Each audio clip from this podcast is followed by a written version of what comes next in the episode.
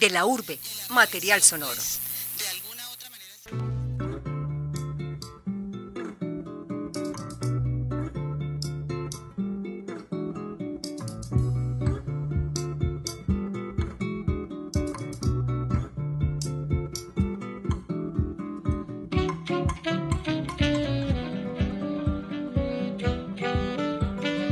Bienvenidos a De la Urbe.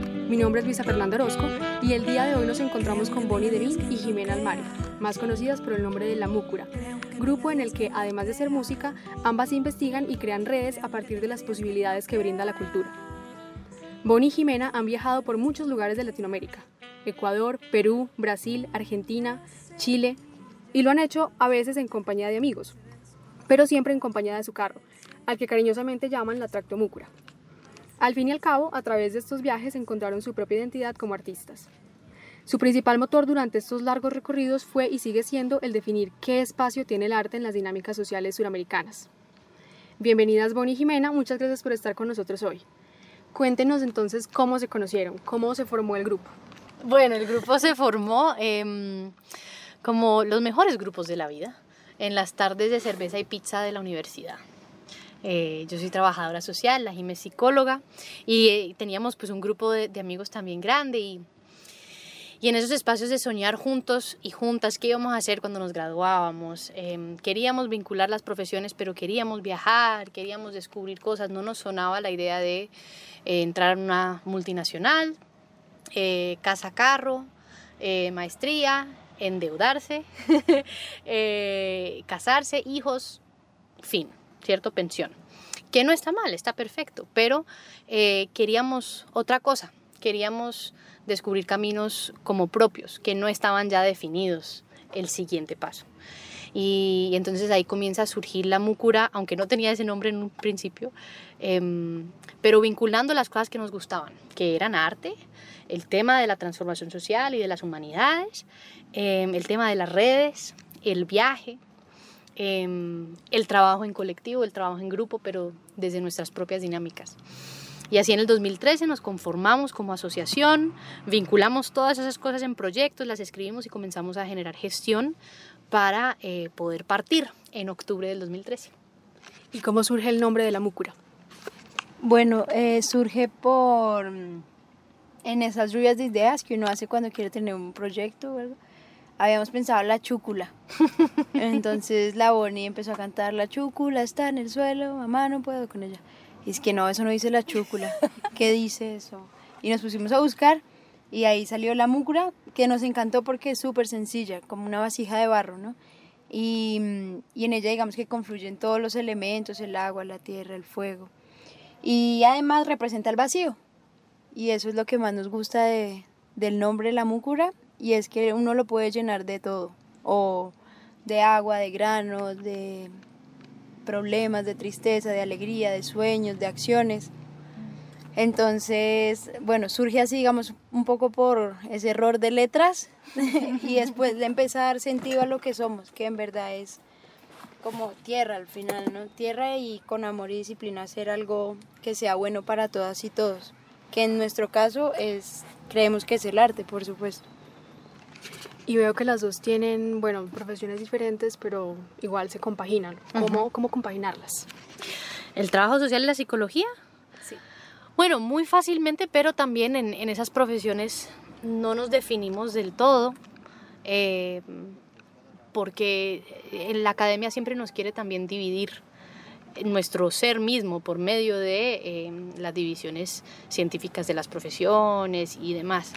Em, el trabajo social, la psicología, las humanidades, son varias caras de la misma moneda y se recomplementan. En el proceso de investigación, por ejemplo, que fue donde más pudimos como implementar herramientas, técnicas y los aprendizajes de la profesión. Em, como psicóloga y como trabajadora social, creo que era un eje fundamental para el desarrollo de las metodologías, el trabajo con las comunidades.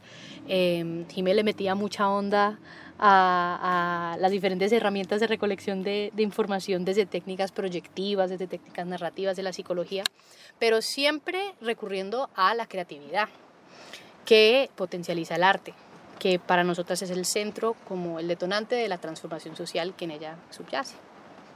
Y hablando también de eso, los viajes que ustedes han realizado por toda Sudamérica, como dijimos al principio en la introducción, mm, ¿las impulsó de cierta forma a, a comenzar a, a, realizarlos mm, a pesar de lo que les decían las personas? O, o sea, ¿hubo como algún tipo de impedimento por parte de sus amigos, de sus familiares?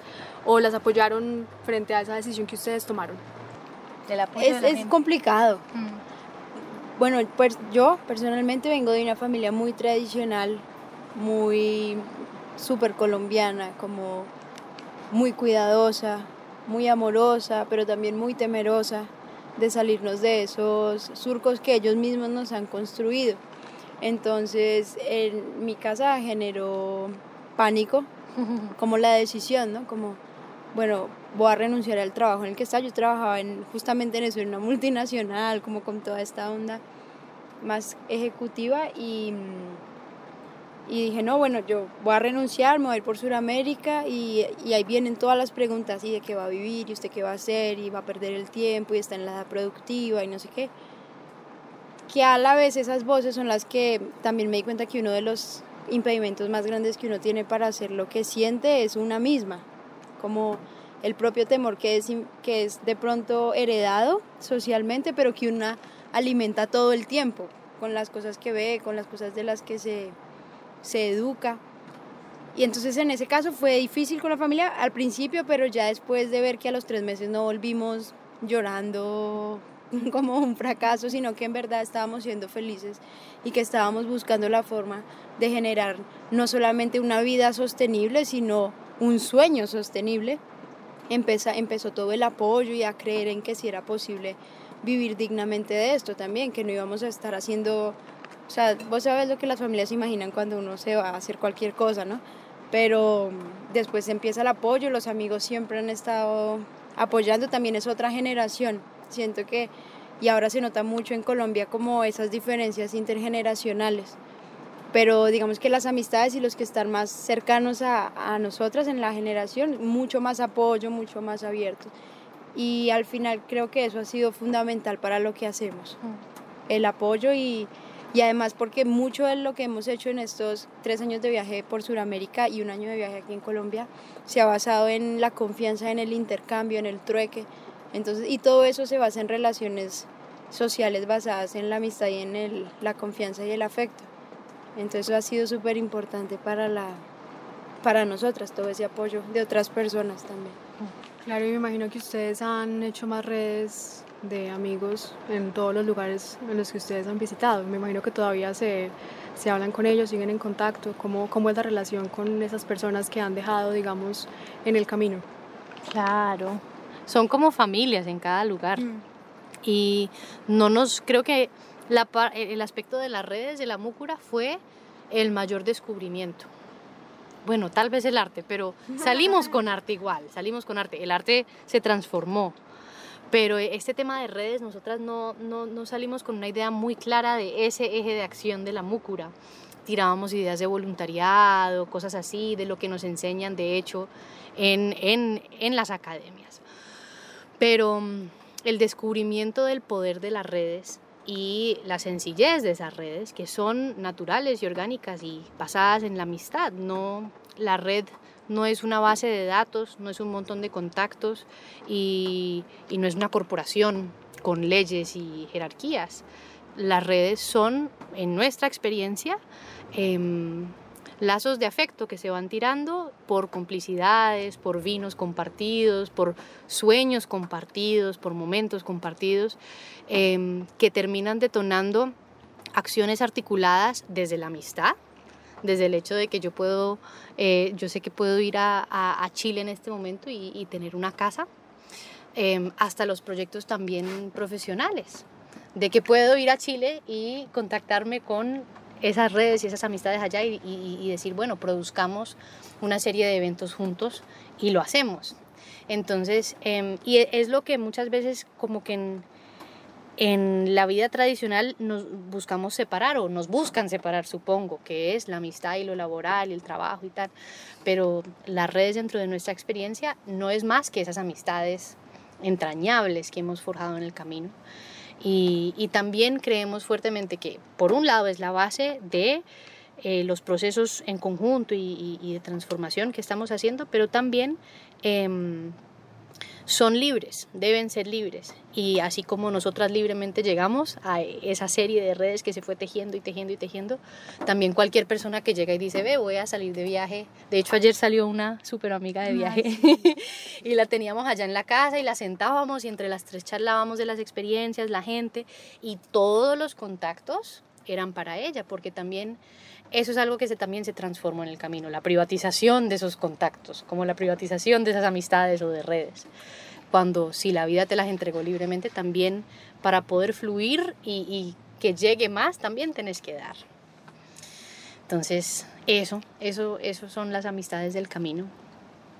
Sí, familias. Yo cada que tomo un poquito de vino, me da la nostalgia profunda, así como, uh, les extraño un montón, mm. porque, uf, cada persona que ha sido parte del camino ha sido aprendizaje, amor, ha sido mano que nos levanta en momentos difíciles, ha sido sopita caliente en lluvias y en días de viaje, ha sido una ducha, ha sido una palabra, un abrazo. Uy, no, eso es eso es muy loco, creo que el viaje le hace crecer a uno mucho el corazón, pero también la nostalgia. Mm. Y hablando ya de su identidad musical, ¿por qué definen ustedes a su música como surquisofónica? bueno, ese fue un intento que hicimos de mm, poner un nombre, porque cuando íbamos a tocar a algún lugar nos decían, bueno, ¿qué tipo de música hacen? Y ahí nos veíamos ante como música fusión, sí, eso es un montón música mm, eh, del mundo, ¿no? música social. De hecho, esa es la que más se nos acerca, que es como nuevas músicas sociales suramericanas. Pero a la vez tocamos saxofón, tenemos paisajes sonoros, tenemos cosas que como que no están, digamos, como dentro de esa tradición de, eh, de lo que conocemos como música social, claro. Entonces hicimos como un conjunto de palabras que no explican un carajo igual.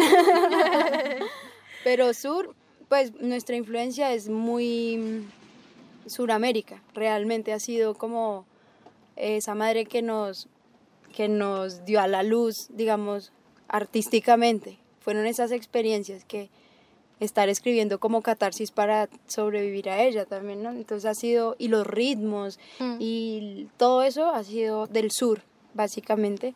Y por eso Sur quiso, viene como de esquizofrenia, porque nos dimos cuenta que realmente somos una sociedad suramericana súper esquizofrénica. Aquí en Colombia nomás ser como el segundo o tercer país en desplazamiento eh, forzado por la violencia y el segundo más feliz del mundo es una contradicción que uno dice, no, no puede ser, pero es. Y vivimos con ellas. Entonces, como esa, esa esquizofrenia son como esas múltiples realidades que que cohabitan sin poder decir una es la más verdadera, sino que todas están ahí coexistiendo.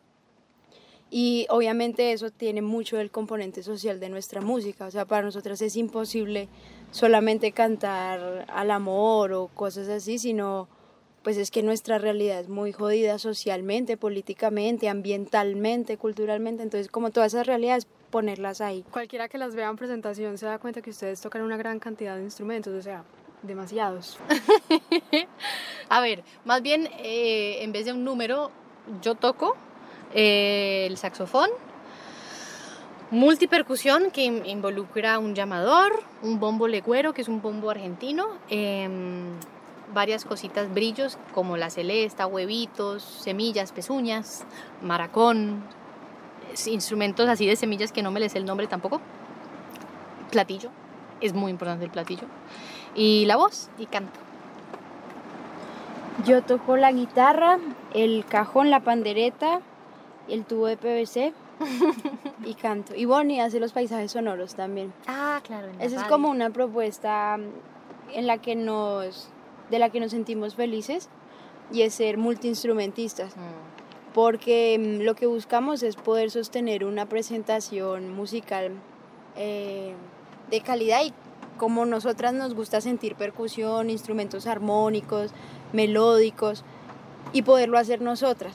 Como es una propuesta que va mucho hacia la autonomía y hacia la libertad, en el sentido en el que podamos ir, nos gusta mucho tocar en veredas, tocar en pueblos, tocar en barrios, lugar, también obvio los teatros, festivales, amamos todo ese mundo que, que da el arte, digamos, pero para nosotras es importante que si vamos a tocar en la vereda, en el pantanillo, poder ir con, con una presentación de mucha calidad musical, de poder tener un buen sonido, de poder tener luz. Entonces nosotras como que esa autonomía instrumental la llevamos a la puesta en escénica en todo aspecto, en iluminación, en sonido, en instrumento. Y también en el viaje nos dimos cuenta y pues porque también nos metemos mucho en temas así como culturales, sociales, y es el, el rol de la mujer. Mm. Justamente ahorita nos hablabas de que íbamos a tocar algo de feminismo, seguro era, porque estamos metidas, o sea, para nosotras es algo que nos toca porque es que somos mujeres y nosotras nos movemos en unos gremios, en el de la mecánica, por ejemplo, por el carro, es bien complicado. Y, y el gremio de, de la música, de la industria musical. O sea, ¿cuál es la participación de mujeres en la producción? De festivales, ponerle, o como directoras de cortometrajes o de videoclips, o como productoras, o como, compositoras. O como compositoras o instrumentistas, somos, o sea, somos muchas, yo siento, somos, un montón. Lo que pasa es que tenemos que disputarnos esos lugares, ¿no? Y visibilizar lo que hacemos. Pero había, no sé, no, ¿de que había una estadística? Sí, es que em, en los festivales, esto era hasta abril, puede ser, no me acuerdo hasta qué mes de este año, em, hicieron una, una, encuesta de, esto fue en, creo que en Norteamérica, y todos los festivales que se habían hecho, había una participación de, ¿cuál era el número?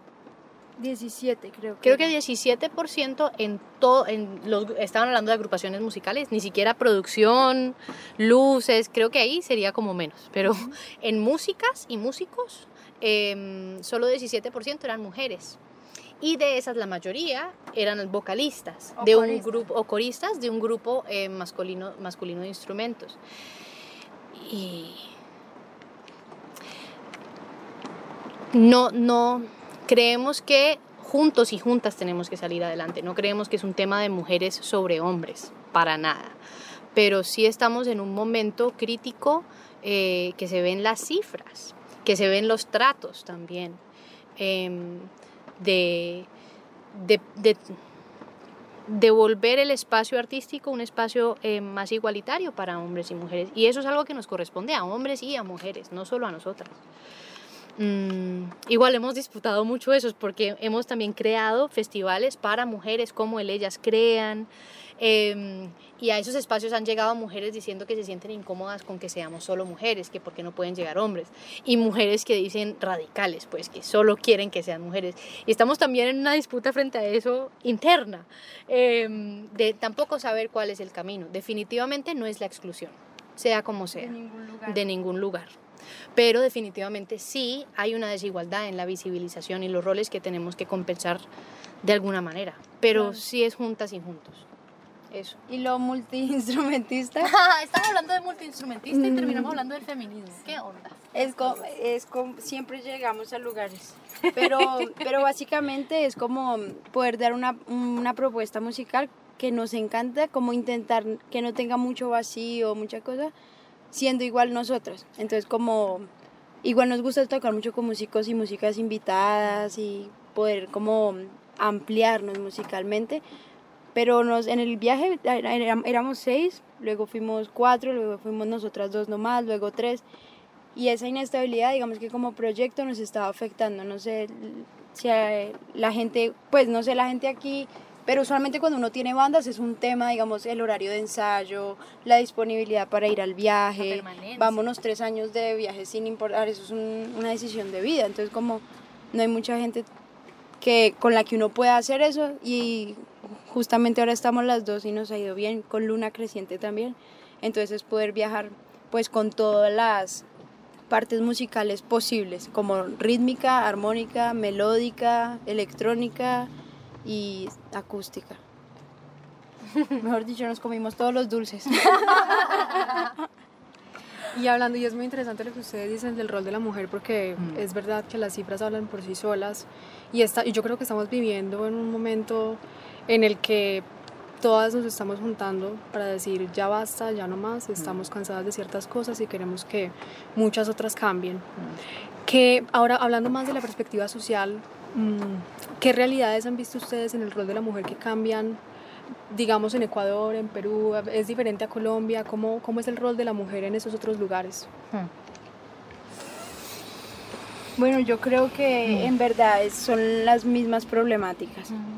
Cambia la forma de decir, cambia el insulto, cambia la mm, como la expresión del acoso, ¿no? De ver una mujer sola en la calle. O sea, esas, esas dinámicas sociales en las que nosotras realmente estamos en un lugar de desigualdad ante como el, la conformación mucho más patriarcal, ¿cierto? Y más machista. Eso está en todo lado. Y siento que es igual. O sea, no hay, hay países y eso ya no tiene que ver con la mujer como, como que la, la característica que define el cambio, digamos, de dinámica social, sino el ser de un lugar. Por ejemplo, a mí me parece que las personas en Argentina son, o sea, visibilizan mucho más las cosas que aquí, por ejemplo. O sea, y no tiene que ver con ser mujer o no, pero hace que las mujeres visibilicen mucho más sus de como inconformidades, ¿cierto? Allá, por ejemplo, con la dictadura, sus 30.000 desaparecidos, cada año hacen una marcha y recuerdan cada uno de los desaparecidos y allá, no sé, si pasa alguien y le dice a una chica algo, es más fácil que la chica se voltee y, le, y se ponga a pelearle, ¿me entiendes? O se le pare firme, que aquí no pasa. Pero no es por ser mujer o no, sino por la dinámica social. Aquí en Colombia nosotros hemos crecido en una guerra de más de 60 años con en diferentes eh, grupos armados, ilegales, estatales, narcotráfico, y eso ha generado en nosotros y en nosotras una cultura de miedo. Y esa cultura del miedo de mejor quédese callado porque lo matan, porque es que aquí te matan realmente, em, hace que, por ejemplo, la mujer, incluso, o sea, ahí sea como doblemente más sumisa, ¿me entiendes? Como, pero eso yo siento que tiene que ver más con la, con la, con la condición, digamos, de cada país. Pero dinámicas de machismo vivimos en todo lado. O sea, aquí en Ecuador, en Perú, en Bolivia, en el Paraguay, en Brasil, en todo lado. O sea, el simple hecho de nosotras, es nuestra tractomúcula, sabemos mecánica básica. O sea, no nos dejamos morir si se apaga el carro de repente, ¿cierto? Y aquí o en cualquier lugar, el tema con los mecánicos es, es como si había un hombre en el carro, se le habla al hombre. Así el único hombre que hubiera en el carro no, no, no tuviera ni idea, ¿me entiendes? Pero digamos nosotras sí, o, o no podemos, o si llamamos a hacer una reunión porque queremos hacer un concierto, porque nosotras somos gestoras y productoras culturales, a, usted, a nosotros nos pueden dejar esperando una hora y luego, ay, no pasa nada, niñas Las chicas. las señoritas, ¿me entiendes? Como, ay, chicas, qué pena, niñas. Y es como, estamos en un momento laboral, estamos en un momento formal, esto no se le hace a nadie, ni a las señor, amigables señoritas, ni a las niñas, ni a los manes. Y eso tiene que ver tanto con eh, ser mujer y también eh, ser artista independiente. Tiene que ver, creo que esos dos factores son es como, eh, pucha, como el doble, el doble yugo que, que vivimos también en Y- ese gremio. Y también, digamos, el tema de, la goberna, de las gobernanzas, ¿no? ¿Cuántas mujeres presidentas hemos tenido aquí? Eso ya nos habla un montón. En las firmas de los acuerdos de paz que se han hecho en Colombia, ¿cuántas mujeres han estado ahí firmando? Eso habla mucho. Hay otros países que ya nos llevan ventaja y que por lo menos, bueno, no creemos tanto, digamos, en las figuras de presidente, ni es una cuestión mesiánica que nos van a venir a salvar y que porque tiene una presidenta mujer ya es buena, no, porque mujer no la hace buena tampoco, ¿no? Pero por lo menos que un país pueda escoger a una mujer para que lidere el, el país en todas sus esferas, eso ya habla mucho de otros lugares también. Yo creo que en ese tema tenemos mucho camino por delante y nosotras nuestra acción artística la llevamos mucho por ahí, también en empoderar a otras mujeres. Hicimos una noche de cantautoras y cada que podemos es como y con mujeres y hombres, pero es que nosotras al ser mujeres hemos pasado también por eso, ¿no? Como la dificultad, digamos, de visibilizar la creación artística femenina, ¿no? Conversaciones en De la Urbe. Y ustedes crearon un marco de investigación llamado RAIS. Arte, si lo estoy pronunciando bien. Raíz, se pronuncia como la raíz. Arte en Sudamérica y que tiene como función analizar una pregunta que, que ustedes ponen muy, muy específicamente, que es ¿cuál es el rol del arte en los procesos de transformación social en Latinoamérica? Me imagino que O sea, esa es una pregunta muy amplia. Me imagino que no han encontrado nunca la, la respuesta concreta como listo, no, esta es, sino que se va No. construyendo Sí. a medida que pasa el tiempo. ¿Cómo, cómo articular todos esos pequeños pedazos de, de conocimiento cultural que van adquiriendo? Tejiendo. Em, bueno, ahí el, el rol de la investigación comunitaria em, juega un rol fundamental, porque justamente eh, desde nuevos marcos de investigación más sociales em, y más populares, se busca cada vez menos encontrar una conclusión y cada vez más complejizar em, el conocimiento. Y eso significa más dudas, eh, menos certezas. Y, y más dudas, menos certezas por y para la comunidad.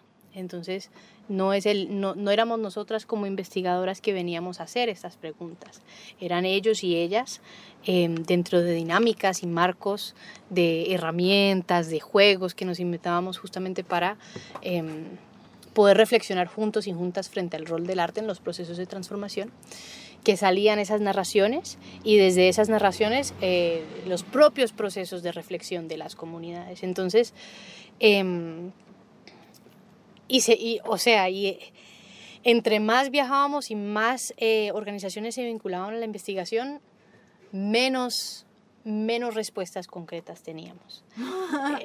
Lo que sí se afianzó era por decir la hipótesis con la que salimos y que fundamenta nuestro quehacer como Múcura, y es que eh, en el arte eh, subyacen procesos muy fuertes de transformación social.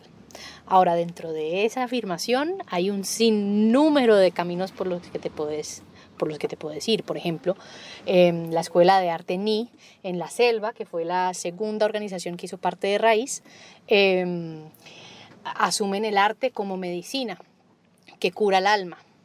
Y entonces ellos eh, hacen, los mayores hacen tomas de medicinas como el yagé, como la ayahuasca, como el San Pedro, diferentes plantas, eh, y visionan, y esas visiones son las que plasman en arte.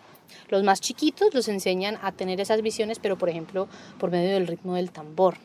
Y esa es su visión del el arte transformador, ¿cierto?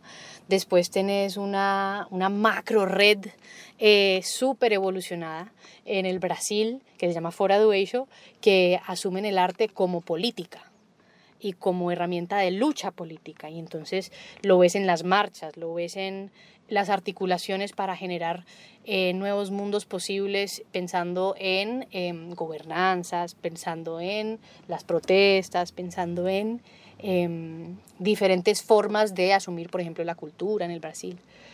Eh, y así, cada, cada organización era su propio mundo. Cada país es su propio mundo y cada organización de la investigación es su propio mundo de, que define el arte. Pero sí encontrábamos que em, como que una, una canción que compuso la Jime, todas las canciones de la Múcura las compone Jime, y una de ellas se llama Camino, eh, y habla acerca de eso, retrata en sus versos diferentes realidades y contextos. Entonces habla de la selva, habla del desierto, habla de la ciudad. Y cómo dentro de esa diversidad, eh, no es decir este es el camino, sino que camino hay, que es el coro.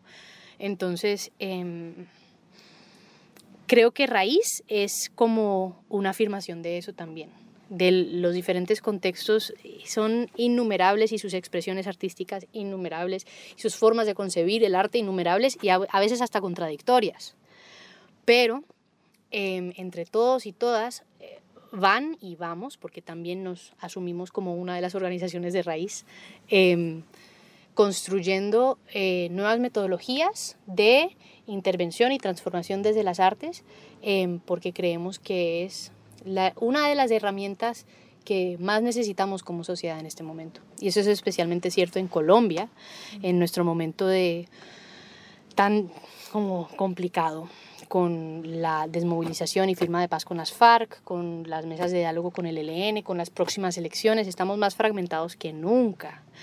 Y a veces los discursos políticos quedan cortos. A veces las herramientas desde la psicología, desde el trabajo social para poder reconstruir una historia comunitaria queda corta.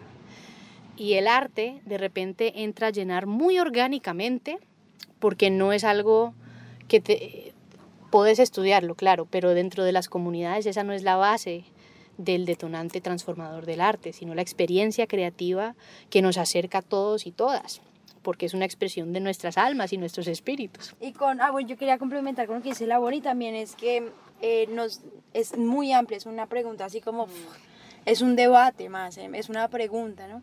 Y la metodología que asumimos, que es la sistematización de experiencias, que simplemente es rastrear ese rol o como ir a conocer, no ir desde una posición así como yo conozco. También para nosotros es súper importante eso porque en las acciones que, que nosotros hacemos debe ir como implícito y explícito el mundo que queremos construir. Entonces la investigación que nosotros hacemos, por ejemplo, no genera una jerarquía entre investigador y objeto de estudio, entre comillas, ¿no? sino básicamente es como esa desjerarquización en la que incluso el marco de referencia conceptual, los autores que son así, bueno, grandes así de, de las ciencias sociales que muchas veces son europeos o norteamericanos, entran a hablar con la comunidad, ¿no? A través de este, como de este telar de voces y, eso nos ha parecido re lindo porque empieza a generar como unos debates en la forma en la que a nosotros nos hacen creer que es el mundo, ¿no? incluso desde la academia.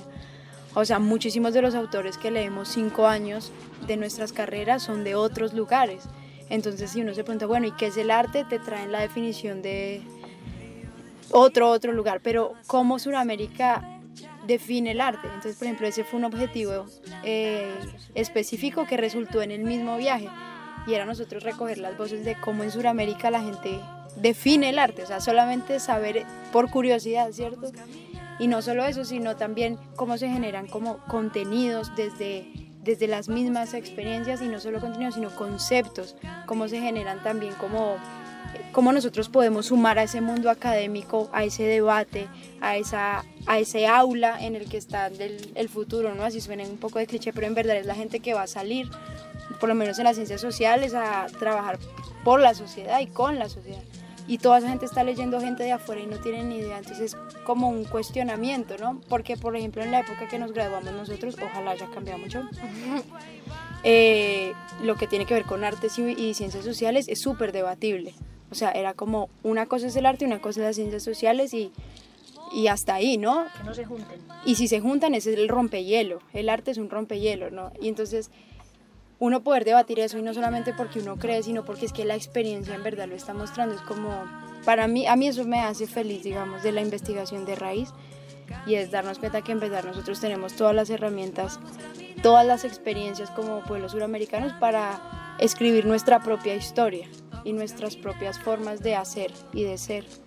Y eso me parece que es algo que debemos rescatar ahora en estos tiempos tan, tan globalizados. Vengo del cemento y de un despertar consciente, presente, que se construye diferente, para que forjemos un futuro coherente, armonía entre culturas sana en el presente. Venga de vecinos a la paz le da luz verde y la ciencia al servicio de la tierra, no de quien más paga o quien más votos comprometa.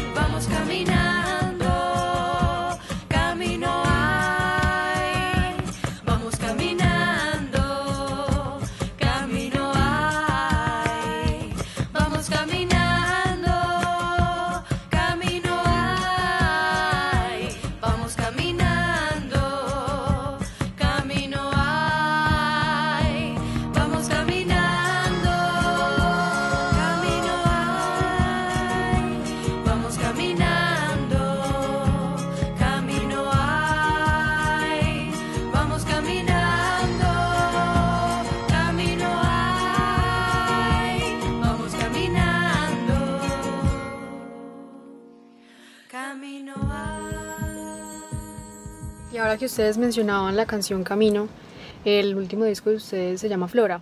Cuéntenos a todos de qué se trata esa propuesta musical. Bueno, a Flora es el como el primer CD que sacamos en internet y, como un, paso más firme en nuestra carrera musical. Y Aflora se inspira en lo que comúnmente y mal llamado para nosotros es la maleza.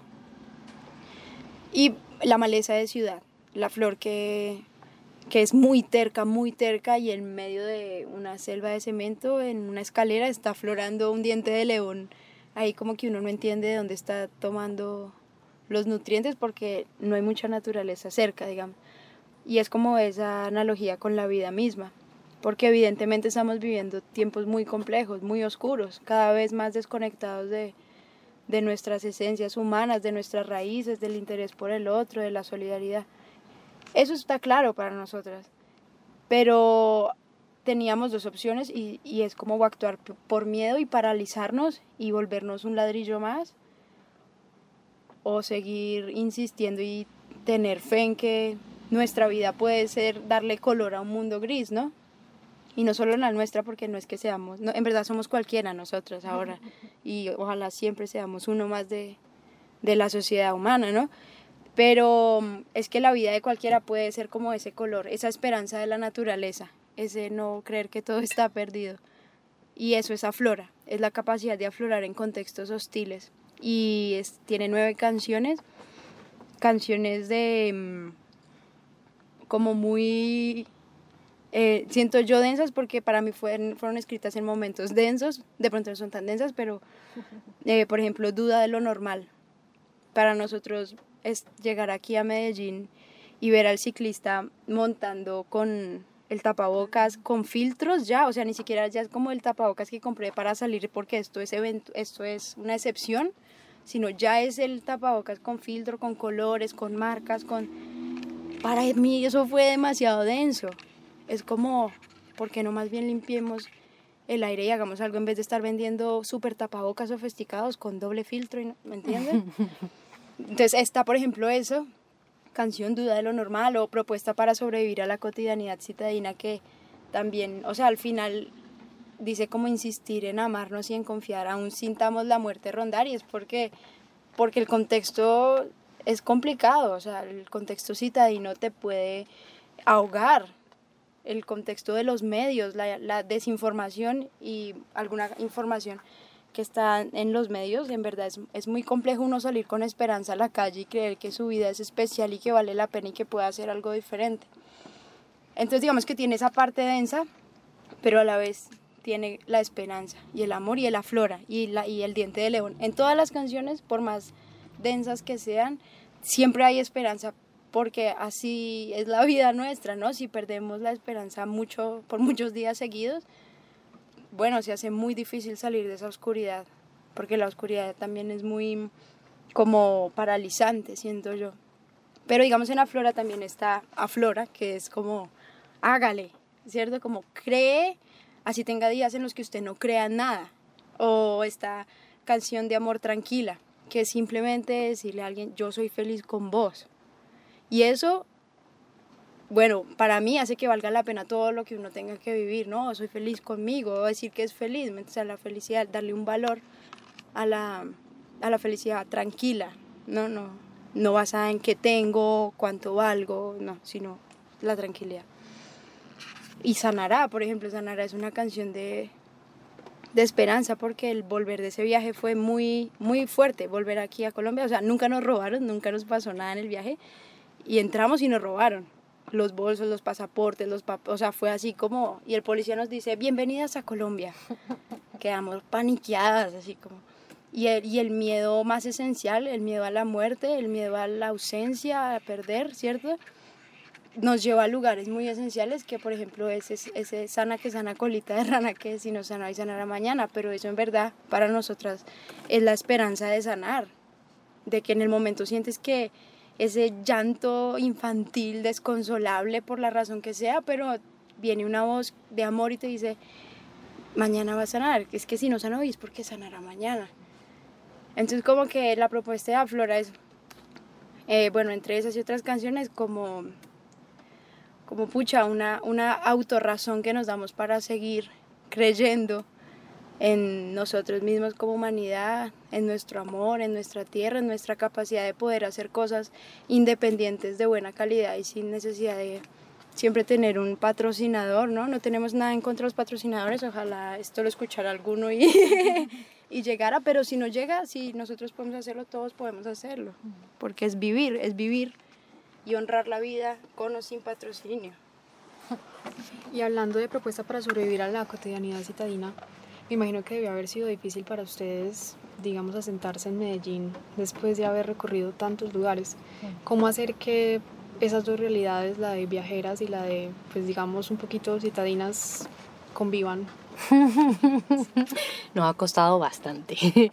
Em, de hecho, hace mucho tiempo estamos con, estábamos con la, el propósito de llegar y hacer raíz. Y decidimos que iba a ser Antioquia, Medellín, y nos demoramos un año, hasta hace pocos meses, en como ya tener un lugar nuestro.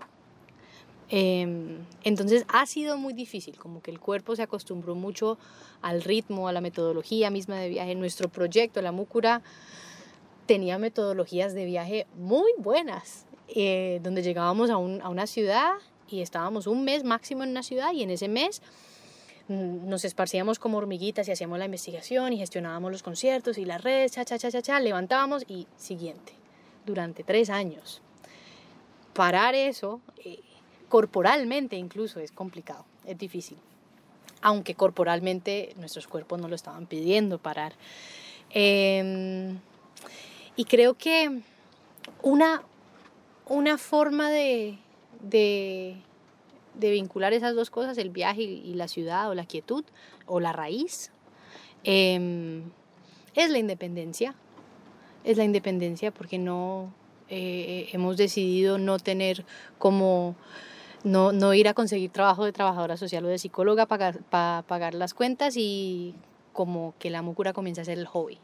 Decidimos que igual 100% le íbamos a invertir a esto, descubriendo nuevas metodologías de estar en un lugar, de pagar un alquiler y la EPS porque te lo requieren para poder eh, trabajar, por ejemplo, con, con cualquier institución ya formalizada. Em, creo que eso, eso ha sido como nuestra, nuestro, nuestro puente punto medio, me parece, entre el viaje y esta rutina de ciudad, la independencia. Y ha sido un camino complicado, su propio viaje.